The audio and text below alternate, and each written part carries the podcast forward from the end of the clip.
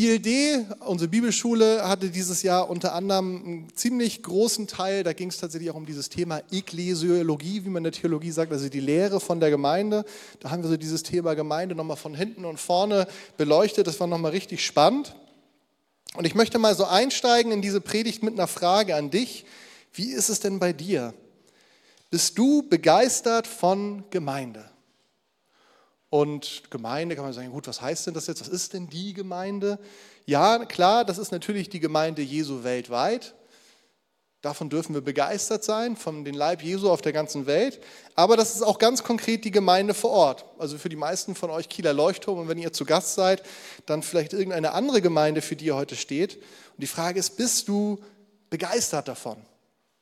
Ich gehe da während der Predigt nochmal näher darauf ein, was ich damit meine und warum das wichtig ist. Wir als Kieler Leuchtturm oder Gemeinde Gottes, wir sind ja Teile, Teil der Pfingstbewegung und die Pfingstbewegung, das ist eine Erweckungsbewegung, jetzt inzwischen schon einiges über 100 Jahre alt. Aber in einer Erweckungsbewegung ist eigentlich immer, wenn man jetzt über die Jahrhunderte sich das anschaut, die Tendenz, dass das Augenmerk ganz stark auf den Einzelnen geht. Also weg von der Gesamtheit und hin zu dem Einzelnen. Das ist stark, das ist wichtig gerade auch wenn wir mit Jesus unterwegs sind, es braucht ja auch den Einzelnen, es braucht nicht nur die große Gruppe. Und wenn wir jetzt über Gemeinde heute sprechen, dann möchte ich das gar nicht damit klein machen, irgendwie vermindern, dass das unwichtig wäre. Aber es ist ganz klar, wenn wir uns bekehrt haben, dann brauchen wir, dass das berücksichtigt wird, dass unsere Beziehung ja natürlich nicht nur eine Beziehung zwischen uns und Gott ist, sondern dass wir als Gläubige auch in eine Gemeinschaft von Jesus hineingestellt worden sind. Wir lesen in der Bibel, dass der Mensch nach Gottes Bild erschaffen wurde. Und das, was Jesus getan hat, ist, dass er dieses Bild, was ja zerbrochen ist nach dem Paradies, dass er es wiederhergestellt hat.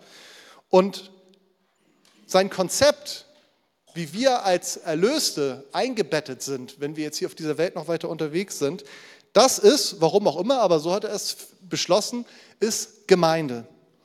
Und wenn wir jetzt mal sagen wollen, was ist denn Gemeinde vor diesem Hintergrund, dann könnten wir sagen, Gemeinde bedeutet, dass wir jetzt in einer liebenden Gemeinschaft sind, die durch die Kraft des Heiligen Geistes nach Gerechtigkeit strebt und den Auftrag Gottes ausführen will. Teil einer liebenden Gemeinschaft zu sein, die durch die Kraft des Heiligen Geistes nach Gerechtigkeit strebt und den Auftrag Gottes ausführen will. Das ist ganz dicht, was da drin steckt. Und wenn wir das so leben, 100 Prozent, sage ich euch, geht die Post ab. Aber das ist so, wie Jesus sich eigentlich Gemeinde gedacht hat. Ein Grund, warum so dieses Thema Gemeinde leicht mal so hinten runterfällt, ist, weil wir ganz oft, ich glaube, wir alle können wahrscheinlich davon berichten, alle haben wir mehr oder weniger Enttäuschungen erlebt, wenn es um Gemeinde ausgeht. Ein Theologe vor langer Zeit hat das mal so ausgedrückt, Jesus verkündete das Reich Gottes, gekommen ist die Kirche oder gekommen ist die Gemeinde. Und da steckt ein Stück weit Enttäuschung drin, weil wir ganz oft merken, dass Gemeinde leider ganz oft nicht so ist, wie es da steht. Sondern wir merken, wie unperfekt wir teilweise sind. Wir merken, das sind ganz unterschiedliche Menschen. Die einen sind stark, die anderen sind schwach, die anderen sind eher fleischlich, die anderen geistlich gesinnt und alle sind wir hier unter anderem in, diesem, in dieser Gemeinde zusammen und Jesus sagt, so, jetzt kommt miteinander klar, erfüllt den Auftrag. Und die Gemeinde, die hat den Auftrag, dass sie die Gläubigen dazu aufruft, ihre Brüder und Schwestern, so werden wir ja bezeichnen in der Bibel, was wir füreinander sind, für Jung und Alt, für Reif und Unreife, dass jedermann für jeden sorgen soll. Und so soll die Liebe Gottes demonstriert werden. Ein Markenzeichen der Gemeinde, lesen wir in der Bibel, soll sein, die Welt soll euch erkennen daran, an eurer Liebe, die ihr. Mir ist ganz wichtig, wenn ich heute über dieses Thema Gemeinde spreche, dass im Endeffekt nicht die Gemeinde im Zentrum meiner Predigt steht, sondern ich möchte Jesus ins Zentrum dieser Predigt stellen. Weil er, da wo er ist, da funktioniert Gemeinde. Wenn er nicht da ist, dann können wir Gemeinde vergessen. Und im Endeffekt geht es zuletzt auch nicht darum, begeistert von Gemeinde zu sein, sondern es geht darum, begeistert von Jesus zu sein. Das Spannende ist nur, dass Jesus für sich beschlossen hat, ich möchte da sein, wo Gemeinde ist, wo zwei oder drei in meinem Namen zusammenkommen, da bin ich mitten unter ihnen. Und ich bin jetzt schon lange, lange dabei, vor allen Dingen auch in dieser Gemeinde, und ich kann euch sagen, das, was mich gehalten hat, ist, dass ich gesagt habe, ich will nah an Jesus sein und ich habe festgestellt, er ist da, wo Gemeinde ist. Er ist da, wo wir als Gläubige zusammen unterwegs sind. Die Frage ist also, was hat Jesus vor mit diesem Konzept Gemeinde, was manchmal so schwer greifbar für uns ist? Was will er aus uns machen? Dazu wollen wir uns verschiedene Sachen in der Predigt anschauen. Ich möchte zum Anfang einmal kurz über das Thema Identität sprechen. Was macht uns eigentlich als Gemeinde aus? Dann möchte ich mal gegenüberstellen, was für eine Entwicklung haben wir da vom Alten Testament, wo wir ganz viele Verheißungen sehen, und dann Neues Testament, wo es um das Thema Erfüllung geht. Und ich möchte dann die Predigt abrunden mit drei Bildern, die uns die Bibel mitgibt, wenn es um das Thema Gemeinde geht. Wenn wir in das Alte Testament hineinschauen, dann merken wir, dass dort bereits die Gemeinde als, oder das Volk Israel erstmal als Versammlung des Herrn bezeichnet wird. Versammlung des Herrn. Und dieser Begriff Versammlung ist im Endeffekt ein, genau der gleiche Begriff, den auch das Neue Testament für Gemeinde gebraucht. Von daher können wir sagen, die Gemeinde, die hat nicht erst an Pfingsten begonnen. Manchmal sagen wir das so. Pfingsten, das ist der Geburtstag der Gemeinde. Aber eigentlich ging das Ganze schon viel früher los. Gemeinde hat in dem Moment begonnen, wo Gott gesagt hat, da ist dieser Mensch, der Mensch hat sich abgewandt von mir, er ist in Sünde gefallen und ich will aber mit diesem Menschen, diesem sündigen Menschen einen Bund schließen. Das war eigentlich so die Geburtsstunde der Gemeinde. Und wenn wir über Gemeinde sprechen, dann gibt es, wenn es um unsere, Identität geht, eigentlich drei wesentliche Faktoren, die ich uns einmal kurz gerne mitgeben möchte. Das erste ist göttliche Offenbarung.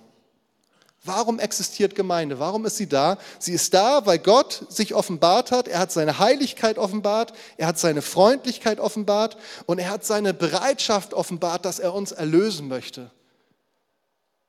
Und aus dieser Offenbarung Gottes ist Gemeinde entstanden. Ohne diese Offenbarung Gottes würde es Gemeinde nicht geben. Das ist so der erste Teil. Der zweite Punkt, und der ist auch ganz wesentlich, ist, dass Gott mit den Menschen einen Bund geschlossen hat. Er schließt mit den Menschen einen Bund, er schließt mit den Menschen, die zu seiner Gemeinde gehören, einen Bund. Und in diesem Bund steckt eine Verheißung drin, und zwar die Segnung seiner Gnade.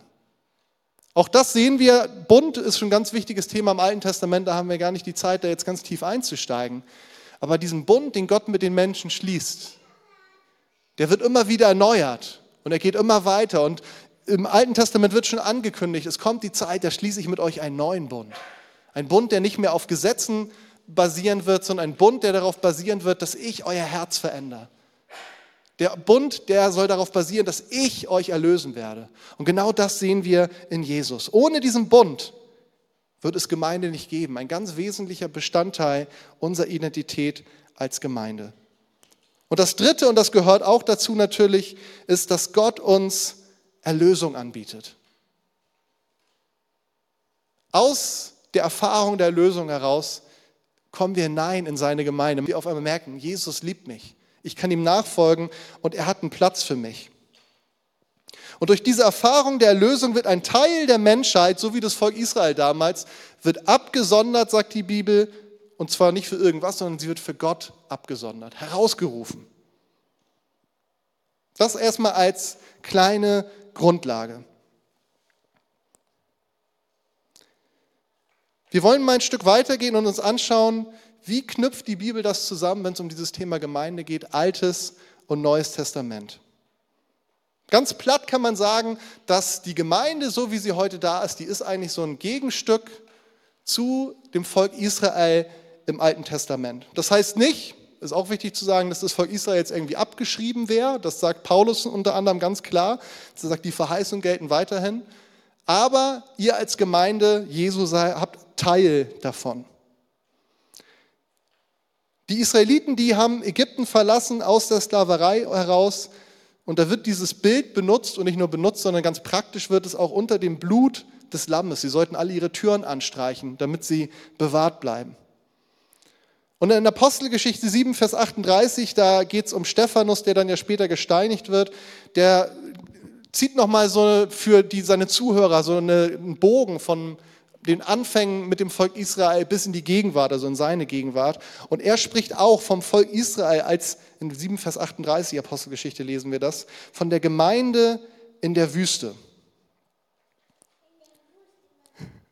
Und da, wo wir es ganz stark merken, wie dicht Altes und Neues Testament eigentlich zusammenliegen, wenn es um dieses Thema Gemeinde ist, ist unter anderem im 2. Mose 19, Vers 5 und 6 und in 1. Petrus, die dort genannt werden.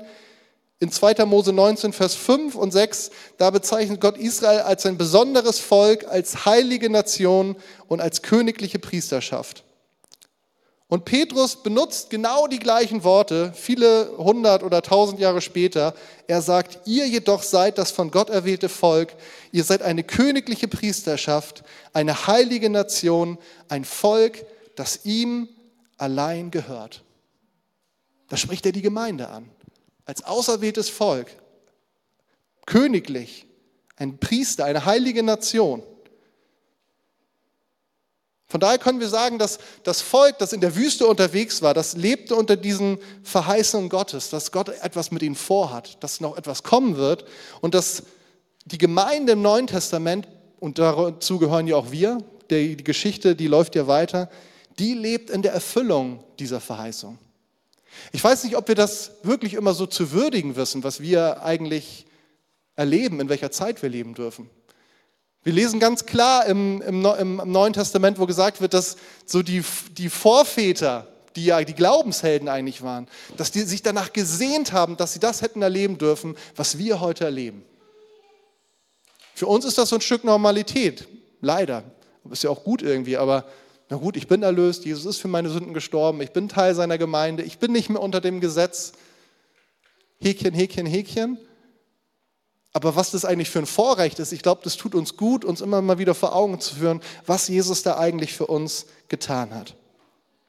Zwischen dieser Verheißung, die im Alten Testament ausgesprochen wird, oder den Verheißungen müssen wir eigentlich sogar sagen, und der Erfüllung, da liegt ein Entwicklungsprozess natürlich dazwischen. Aber was ganz wichtig ist, was sich nicht verändert, ist die Identität von Gemeinde, also das, was uns ausmacht, das ist gleich geblieben. Auch nochmal so zwei Stellen, die uns das zeigen. Auch das wird einfach im Hebräerbrief wieder aufgenommen, was der Psalm sagt. Ich will meinen Brüdern verkünden, wie groß du bist. Mitten in der Gemeinde will ich dir Loblieder singen. Das schreibt ein Psalmist, lange bevor es neutestamentliche Gemeinde Lobpreis ausmacht. Das hat sich eigentlich nicht verändert in all diesen Jahren und auch in diesem Übergang vom Alten zum Neuen Testament. Natürlich hat eine Entwicklung stattgefunden, aber das Herz, der Kern ist gleich geblieben. Also Altes Testament ist die Verheißung, das Neue Testament ist die Erfüllung. Damit heißt es nicht, dass das Alte Testament abgehakt ist, aber dass wir sehen können, da findet eine Entwicklung statt. Gott beruft sein Volk im Neuen Testament auf der Grundlage der Erfüllung dieses Bundes. Und wodurch beruft er sein Volk? Er beruft sie durch das Kreuz Christi, durch seine Himmelfahrt und durch die Ausgießung des Heiligen Geistes am Pfingsttag. Von daher können wir sagen, nee, das stimmt nicht, Gemeinde wurde nicht Pfingsten geboren, aber ganz klar, sie ist dort neu gestaltet worden. Da ist was Neues hineingekommen, dadurch, dass der Heilige Geist auf einmal auf alle ausgegossen worden ist. Wir wollen mal kurz in so ein Gespräch hineingehen, was Petrus und Jesus miteinander führen. Jesus fragt seine Jünger, was sagen die Menschen über mich? Und dann zählen sie so einiges auf. In Matthäus 16 lesen wir das. Und dann fragt er sie, und was sagt ihr? Wer ich bin. Und dann haut Petrus seine Antwort aus, Matthäus 16, Vers 16. Er sagt, du bist der Messias, der Sohn des lebendigen Gottes. Du bist der Messias, der Sohn des lebendigen Gottes. Und wenn wir jetzt im Hinterkopf haben, was ich eben gesagt habe, das Alte Testament als ein Buch der Verheißung, und dessen waren sich durchaus seine Zuhörer dort bewusst von Jesus, die Jünger, das waren ja alles Juden. Wenn da jetzt auf einmal jemand sagt, du bist der Messias, dann sagt er damit, du bist die Erfüllung der Verheißung im, im Alten Testament. Du bist der, auf den wir gewartet haben, der Erlöser, der uns in diesen neuen Bund hineinführen wird. Das ist eine starke Aussage, die Petrus da macht. Für uns sagen, ja gut, klar ist Jesus der Messias, aber das war gewaltig. Und dementsprechend ist auch die Reaktion von Jesus in Vers 18, er sagt, auf diesen Felsen werde ich meine Gemeinde bauen. Was passiert da? Petrus, der bekräftigt das Wort und drückt aus, dass da dieser Anspruch der Erlösung ist. Durch das Kreuz, durch die Auferstehung, durch die Himmelfahrt. Und klar, Petrus hatte diese Sicht in diesem Moment noch nicht, aber eigentlich Jesus wusste genau das, was Petrus gerade da sagt. Das steckt eigentlich dahinter. Und da, wo diese Wahrheiten ausgesprochen werden, wo diese Wahrheiten gelebt werden, das ist das, der Ort, wo Gemeinde ist. Das ist, sagt Jesus, dort werde ich meine Gemeinde bauen. Da, wo das klar geworden ist. Dass es hier um eine Erfüllung geht eines göttlichen Planes. Von daher können wir sagen, dass zwischen Alten und Neuen Testament da gibt es eine Kontinuität, also etwas, was fortläuft von Gnade, auch von diesem Bund und auch von der Offenbarung Gottes. Das ist ein Guss. Das ist nicht so zack und dann kommt was ganz Neues, sondern es ist ein Übergang und es gehört zusammen. Wir möchten jetzt noch mal einen Schritt weiter gehen und ich möchte im zweiten Teil der Predigt darüber sprechen, über drei Bilder, die uns die Bibel mitgibt, wenn es um das Thema Gemeinde geht. Ich habe das zu Anfang schon gesagt und ihr wisst es aus eigener Erfahrung. Gemeinde, das ist was Komplexes, das ist manchmal was Herausforderndes, weil da ganz verschiedene Menschen aus ganz unterschiedlichen Hintergründen zusammenkommen und die werden irgendwie zusammengesetzt. Wenn ihr euch allein hier in diesem Raum umschaut, ganz unterschiedliche Hintergründe, unterschiedliche Länder, aus denen wir kommen, unterschiedliche Kulturen, unterschiedliche Arten von Familien, die einen aus heilen Familien, die anderen aus zerbrochenen Familien unterschiedliche Bildungsschichten, ganz unterschiedliche Charaktere. Und wir werden so von Jesus zusammengeworfen und sagt, so jetzt geht's los. Das, was uns eint, ist, so unterschiedlich wir auch sind, dass wir durch Jesus Christus verbunden wurden. Und wir sind durch ihn, mit ihm und mit dem Vater, aber auch untereinander eins geworden. Das ist das Gebet, was Jesus für seine Jünger und für uns betet. Aber weil Gott das klar war und auch den Schreibern des Neuen Testaments, dass dieses Konzept von Gemeinde echt nicht einfach zu greifen ist, deswegen wird es bildlich. Das liebe ich an der Bibel, das macht, wenn wir uns helfen sollen, das besser zu verstehen. Bei der Bibel ist, bei der Gemeinde ist es so, dass es da verschiedene Bilder gibt, die aufgemacht werden. Ich möchte über drei sprechen, es gibt wahrscheinlich noch ein paar mehr, aber das sind so die wesentlichen, die uns helfen sollen, was ist Gemeinde eigentlich? Wie funktioniert das? Was hat Gott sich dabei gedacht? Und es ist natürlich ganz klar, es sind nur Bilder, es sind Vergleiche oder Metaphern oder wie ihr das nennen wollt. Das heißt, diese Bilder, die haben auch ihre Grenzen. Das kann man nicht sagen, das ist Gemeinde, sondern es ist ein Bild dafür. Und allein die Tatsache, dass es halt eben drei gibt, zeigt uns, jedes Bild für sich ist noch viel zu schwach, um auszudrücken, was Gott eigentlich Wunderbares sich mit seiner Gemeinde gedacht hat. Die drei Dinge, über die ich sprechen möchte, ist einmal die Gemeinde als Leib Christi, die Gemeinde als Braut Christi und die Gemeinde als Tempel Gottes. Und bei diesen drei Bildern merken wir ganz schnell, dass es bei Gemeinde eigentlich um einen Organismus geht. Es geht nicht um eine Organisation. Organismus, nicht Organisation. Ja, ganz klar. Als Gemeinde haben wir verschiedene Aktivitäten, das müssen wir auch irgendwie organisieren und daraus kommen dann auch irgendwelche organisatorischen Strukturen zustande. Aber all diese Strukturen, die sind nicht unsere Identität, das ist nicht das, was uns ausmacht. Oder sagen wir es mal so, das sollte zumindest nicht unsere Identität sein und das, was uns ausmacht. Wenn wir das merken, und das merken wir in Gemeinde in all den Jahrhunderten und Jahrtausenden, ist es die Organisation immer wieder auf einmal, obwohl es nicht sollte, zum Kern geworden. Dann merken wir, okay, da muss sich jetzt was verändern. Gott will uns als einen lebendigen Organismus sehen, nicht als eine Organisation. Und diese drei Bilder, die ich eben genannt habe und auf die ich jetzt nochmal näher eingehen will, da merken wir, die haben auch nicht viel mit Organisation zu tun. Da braucht es auch Organisation, aber im Kern geht es um. Das erste Bild ist die Gemeinde als Leib Christi.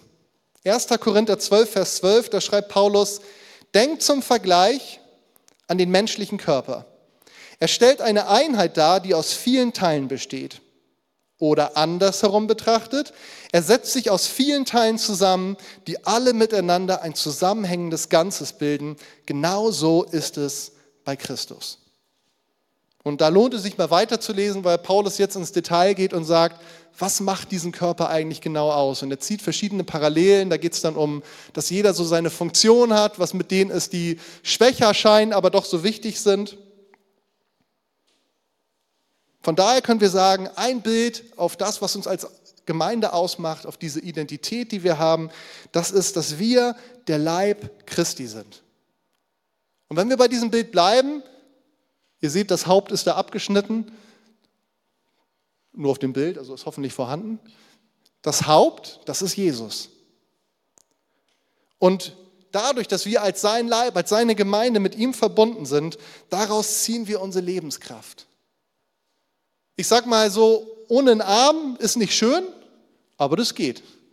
Ohne Kopf, hm, ich weiß nicht, wie viele ihr getroffen haben, die kopflos unterwegs waren. Ja, da gibt es die einen oder anderen, aber nur im übertragenen Sinne. Also das Haupt, das brauchen wir, das ist ganz wesentlich, aber da merken wir auch, nur Haupt funktioniert auch nicht. Also von daher, da merken wir, das sind jetzt die Grenzen. Natürlich kann Jesus ohne uns, aber er will nicht ohne uns. Er hat gesagt, ich will meine Gemeinde gebrauchen. Jedes Mitglied der Gemeinde ist nicht nur ein Glied des Leibes Christi, sondern ist auch mit den anderen Gliedern des Lebens im Sinne einer organischen Einheit verbunden. Denn alle haben, alle da gibt es nicht nur die Verbindung zum Haupt, also wenn es um unseren Körper geht, da sind nicht nur so Linien von, von Nerven und Blut, die alle dann nach unten gehen, sondern es ist stark verzweigt. Und so ist es auch in der Gemeinde. Wir können nicht sagen, wir sind hier zwar irgendwie zusammen, aber alle nur zu Jesus. Das ist natürlich die wichtigste und stärkste Verbindung, aber wir brauchen dieses Miteinander. Und wenn wir bei diesem Bild vom Körper bleiben, ein Körper, der muss wachsen. Also irgendwann haben wir die Körpergröße erreicht, aber trotzdem braucht es weiter. Wenn es da Verletzungen gibt oder die Fingernägel wachsen oder die Haare wachsen, bei dem einen mehr, bei dem anderen weniger. Wenn wir nicht mehr wachsen, dann sind wir krank, dann haben wir ein Problem. Wenn ein Glied infiziert ist, dann ist auch der restliche Körper infiziert. Das wissen wir alle, wenn wir irgendwo mal am Finger uns verletzt haben und sich das entzündet hat. Dann sagen wir nicht, oh, ist ja nur mein Finger. Der Rest ist ja okay, wo ist das Problem? Sondern das betrifft den gesamten Körper. Wir sind durch Christus miteinander verbunden werden. Warum? Weil wir füreinander Sorge tragen, weil wir Glieder an dem gleichen Leib sind. Man könnte jetzt eine ganze Predigt über dieses Bild Körper machen, aber mir geht es heute eher so ein bisschen in den Überflug. Aber was mir ganz wichtig ist, und das werden wir auch bei den anderen zwei Bildern, die noch kommen, merken. Das ist mir so groß geworden, auch tatsächlich heute Morgen nochmal, als ich mich nochmal hingesetzt habe und mich nochmal ähm, auf die Predigt abschließend vorbereitet habe. Also nicht geschrieben, sondern nochmal durchgegangen. Da ist mir nochmal so groß geworden, die Bilder, die uns die Bibel mitgibt, das sind ja alles irgendwie so fantastische Bilder, oder? Das ist nicht so aus dem Alltag. Ein Körper, das ist was Fantastisches. Also wenn man sich da mal so ein bisschen mit befasst, wie das so alles funktioniert, das ist genial. Und da ist es ein Zufall sein, wenn man mal so guckt, wie so eine Hand funktioniert. Nur um ein Körperteil sich vorzunehmen. Wir merken, wir sind so weit jetzt in, über die Jahrtausende, wenn es um das Thema Medizin geht, gekommen und trotzdem sind wir nicht in der Lage, irgendein Teil vom Körper so zu ersetzen, dass man sagen kann, jetzt ist es genauso gut wie vorher. Sondern das eine oder andere kann man machen, das ist dann ein Ersatz, aber mehr auch nicht. Und wir können dankbar sein für diese Möglichkeit, dass wir einiges ersetzen können und trotzdem darin sehen, das Ganze ist so genial von Gott gemacht, das ist zu groß. Muss sich nur einzelne Sachen anschauen, wie Nerven funktionieren oder wenn man in den Kopf geht. Bis heute ist nicht wirklich klar, wie funktioniert das? Wie kriegt man das hin, da so viel Festplatte einzubauen, auf so kleinen Raum? Und ich finde das schön, das ist ein Bild auf Gemeinde ist, weil das auch genau das ist, wie Jesus Gemeinde sieht. Das ist was Fantastisches, das ist ein Wunder, dass es so funktioniert. Und dass wir uns anmaßen würden, wir organisieren das jetzt einfach mal alles, dass das alles klappt, dass das Blut so fließt wie soll und alles miteinander funktioniert. Nein, das müssen wir gar nicht. Er ist das Haupt. Und natürlich tragen wir unseren Teil dazu bei. Ich muss als Hand sagen, ich bin einsatzbereit. Ich folge dem, was das Haupt sagt. Und ich hau nicht die ganze Zeit aufs Knie. Das wird unangenehm.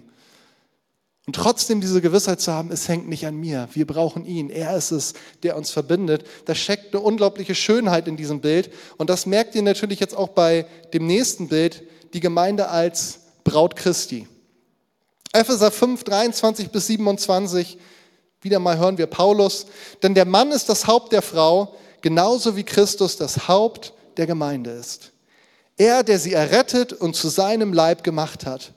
Und wie die Gemeinde sich Christus unterordnet, so sollen sich auch die Frauen ihren Männern in allem unterordnen. Und ihr Männer, liebt eure Frauen. Liebt sie so, wie Christus die Gemeinde geliebt hat. Und wie hat er sie geliebt? Er hat sein Leben für sie hingegeben, um sie zu seinem heiligen Volk zu machen. Durch sein Wort hat er den Schmutz ihrer Verfehlung wie in einem reinigen Bad, reinigenden Bad von ihr abgewaschen. Denn er möchte sie zu einer Braut von makelloser Schönheit machen, die heilig und untadelig und ohne Flecken und Runzeln oder irgendeine andere Unvollkommenheit vor ihm treten kann. Wenn man das so hört, merkt ihr da, wie viel Liebe in diesem Bild drin steckt? Nebenbei gesagt ist das starke Herausforderung für uns Männer, wenn es darum geht, unsere Frauen zu lieben, so wie Christus die Gemeinde geliebt hat. Aber das ist nicht heute unser Thema. Aber trotzdem, dieser, dieser Vergleich ist stark, den Paulus dort aufmacht.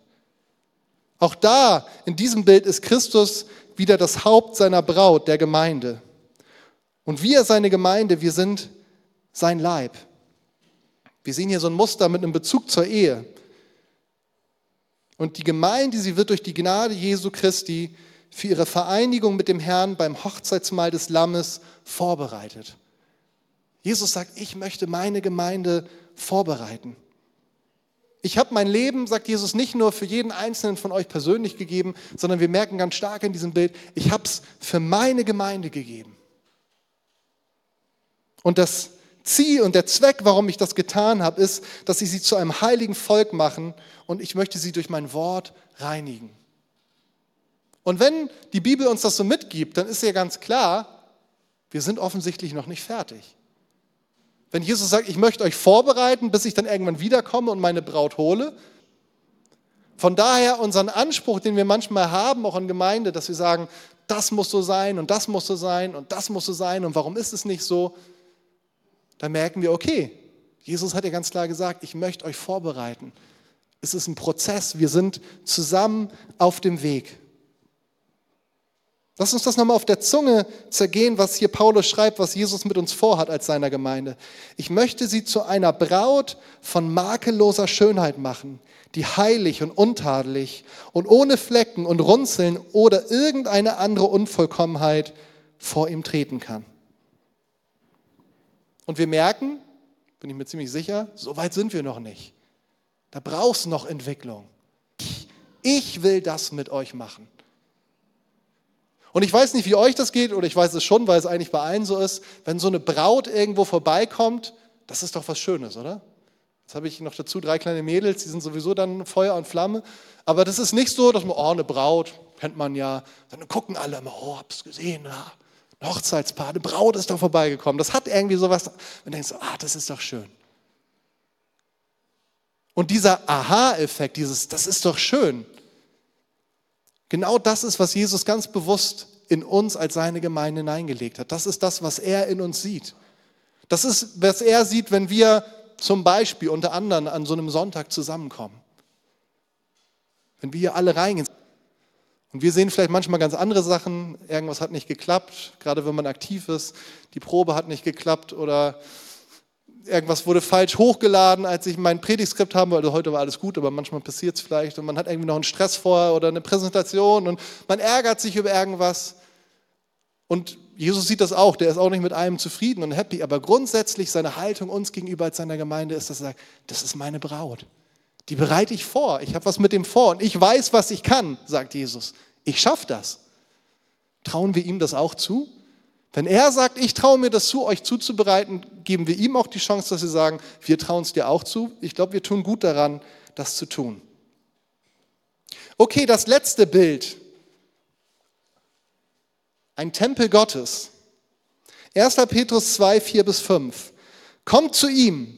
Er ist jener lebendige Stein, den die Menschen für unbrauchbar erklärten, aber den Gott selbst auserwählt hat und der in seinen Augen von unschätzbarem Wert ist.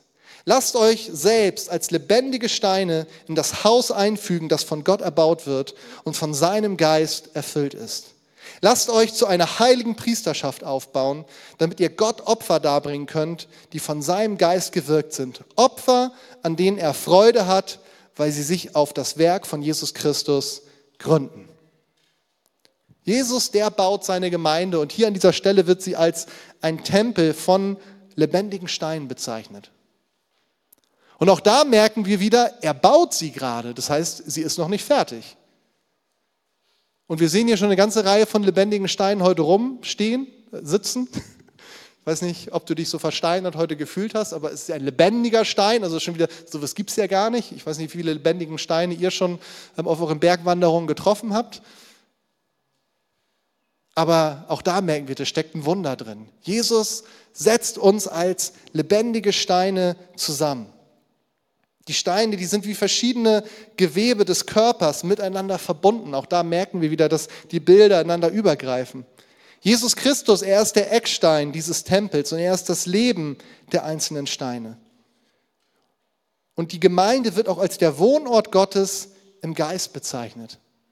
Da, wo wir als die Gemeinde Jesu zusammenkommen, da wohnt Jesus.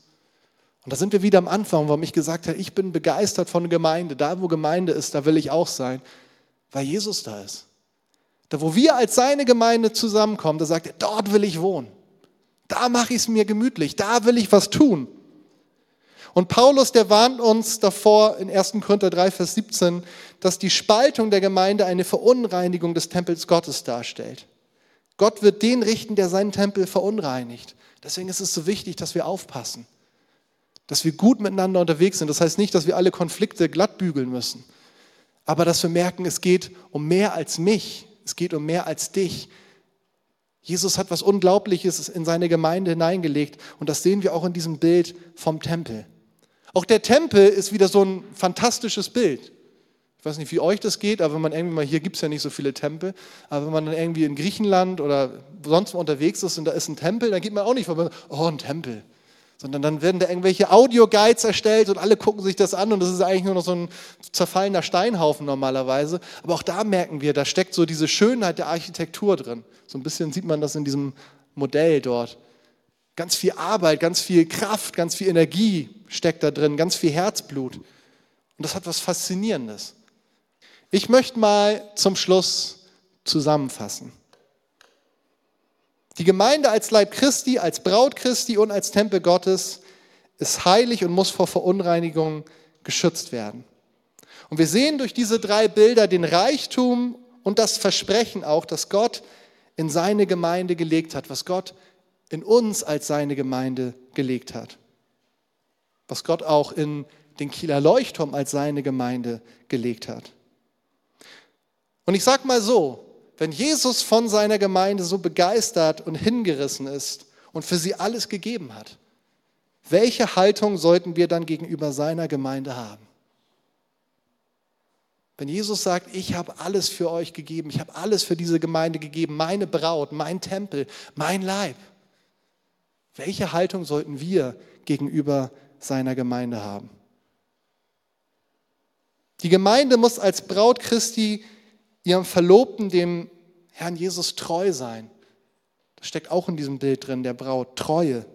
Die einzelnen Glieder müssen ihrem Haupt und den anderen Gliedern treu sein, um ihre eigene geistliche Gesundheit und Kondition aufrechtzuerhalten. Und wir müssen unsere eigene Reinheit bewahren, damit der Tempel Gottes nicht entweiht wird.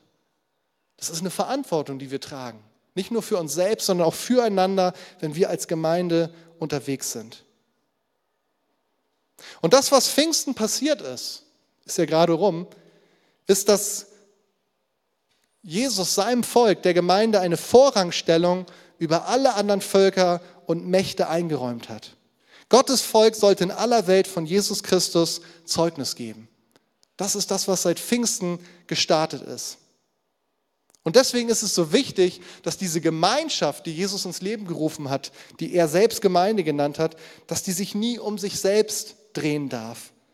Sie ist mit dem Geist Gottes erfüllt und das bedeutet, sie ist eine missionarische Gemeinschaft. Nicht nur, dass es schöner, netter und toller miteinander wird, sondern da ist dieser Drang nach draußen. Das ist ganz klar Teil des Volk Gottes lieben.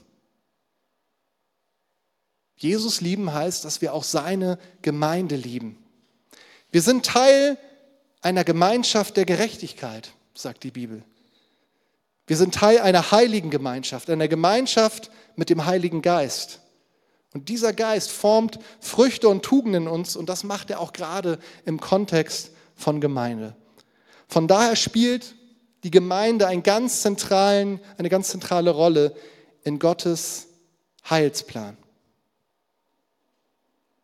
Das heißt, wenn wir aus Gemeinde rausgehen. Und dann meine, meine ich nicht, dass wir irgendwie ähm, in einer anderen Gemeinde unterkommen, sondern meine ich, wenn wir, und das gibt es ja leider immer wieder, aufgrund von Enttäuschung sagen, mit Gemeinde will ich nichts mehr zu tun haben, ich mache mein eigenes Ding, dann schaden wir nicht nur unserem eigenen geistlichen Leben, sondern wir schaden auch der Gemeinde als Ganzes. Und ich weiß, wie herausfordernd das manchmal ist. Da muss man einiges aushalten. Und ich glaube, das, was wir hier sehen, diese Bilder und das, was wir heute gehört haben, das darf uns so einen Vorgeschmack geben, was Jesus eigentlich mit seiner Gemeinde vorhat.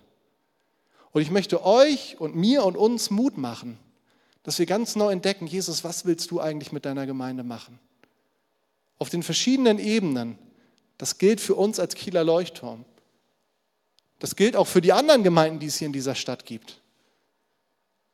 Das gilt für uns als Gemeinde in Kiel. Wir haben nächste Woche Allianzgottesdienst. Da kommen wir zusammen im Hiroshima Park und wollen für unsere Stadt, in unserer Stadt gemeinsam Gottesdienst feiern und Jesus die Ehre geben. Auch da kommt diese Schönheit eigentlich zum Tragen. Und natürlich gilt es auch weltweit. Aber nieder, also mein Empfinden, dass ich Teil der weltweiten Gemeinde bin. Manchmal, wenn man im Urlaub ist, mag das mal ganz spannend sein, irgendwo reinzukommen, merken, oh, da sind wir verbunden aber in meinem Alltag merke ich das natürlich da, wo ich direkt angedockt bin.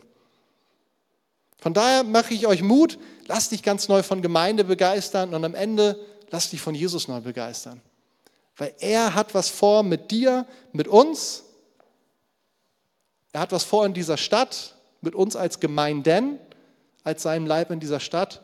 Er hat aber auch was mit vor mit uns als Kieler Leuchtturm. Und ein erster ganz wesentlicher Schritt für uns ist, dass wir ganz neu entdecken, Jesus, was willst du eigentlich mit uns tun? Was hast du an Schönheit, an Wundern in uns hineingelegt und wir übersehen es leider ganz oft.